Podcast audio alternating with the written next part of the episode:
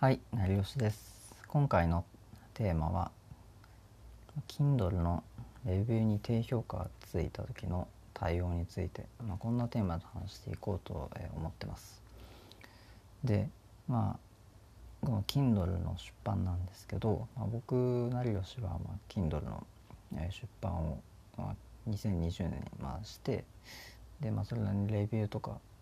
評価もついたんですけどでちょっとまあいろいろ他にも Kindle 出版してる人がいてでまあ少し思ったことをまあ話していこうかなというふうに思ってます。でそれについてなんですけどそれはまあ低評価がついてまあ欲しくないという悩みですね。まあ、これについて少し話していきます。で出版がまあ手軽にできるようにまあ今 Kindle の方はなっていてでまあ本を出すっていうまあ今まで習慣がなかった人も、えー、初心者でもすぐ出すことができるっていう、まあ、状態に、まあ、なってます。まあ、なので、まあ、本当に、えー、ブログを書いてる代わりに、まあ、Kindle を出すっていう人も中にはいるんじゃないかなと思うんですね。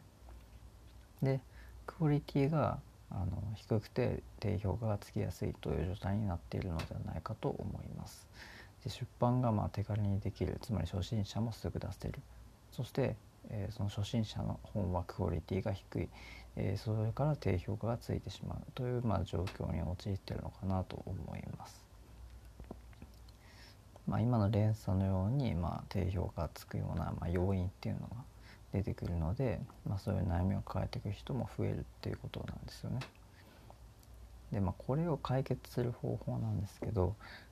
Kindle のレビューに低評価がついた時の対応、まあ、これに関しては解決するにはギャップを消すことだと思います。で、まあ、どういうことかっていうとその例えばそのタイトルと内容で差が出てしまうことですね。思った内容と違うので、えー、低評価につながってしまうということになると思うんですよ。あの Kindle の本を出してでタイトルは最初に決めると思うんですけどで Kindle いざ本を出してみてで読者が読みますよね。で買ってで買う前にそのまずタイトルが分かりますよね。でタイトルを見てあのその本を読みたいというふうに、え考えていると思うんですよ。でそこで実際読んでみたら、え内容と違った内容と違ったから、まあ、自分が求めているものではないというふうに判断して、まあえーまあ、高評価はつけないですよねそれで。高評価をつけなくてで、まあ、タイトルで、まあ、この本は、えー、釣られた、まあ、悪い本だというふうに、まあ、捉えてしまう人がどうしても多い。なのでこのタイトルと内容のギャップがあるっていうのはできるだけ消した方がいいかなというふうに思います。で読み返してタイトルをまあ後から自分で変更するのもいいんじゃないかなと思います。でまあ別に変更してもその読者はそこまで、えー、に買った読者っていうのは困ることではないと思いますしその変更をすることによって、えー、かえって分かりやすいタイトルになれば、まあ、読者にはそれはメリットがあると思うんですね。そのまた分かりやすいタイトルになることで、まあ、その内容と、えー、タイトルのギャップがなくなるということにつながるからですね。そうすれば次に新しい読者も、まあ、そこまでタイトルと内容にギャップがない読んでみて、まあ、その納得して、まあ、高評価をつけてくれるっていうこ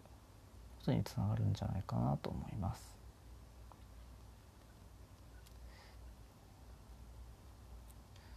でまあえー、今回の話まとめると、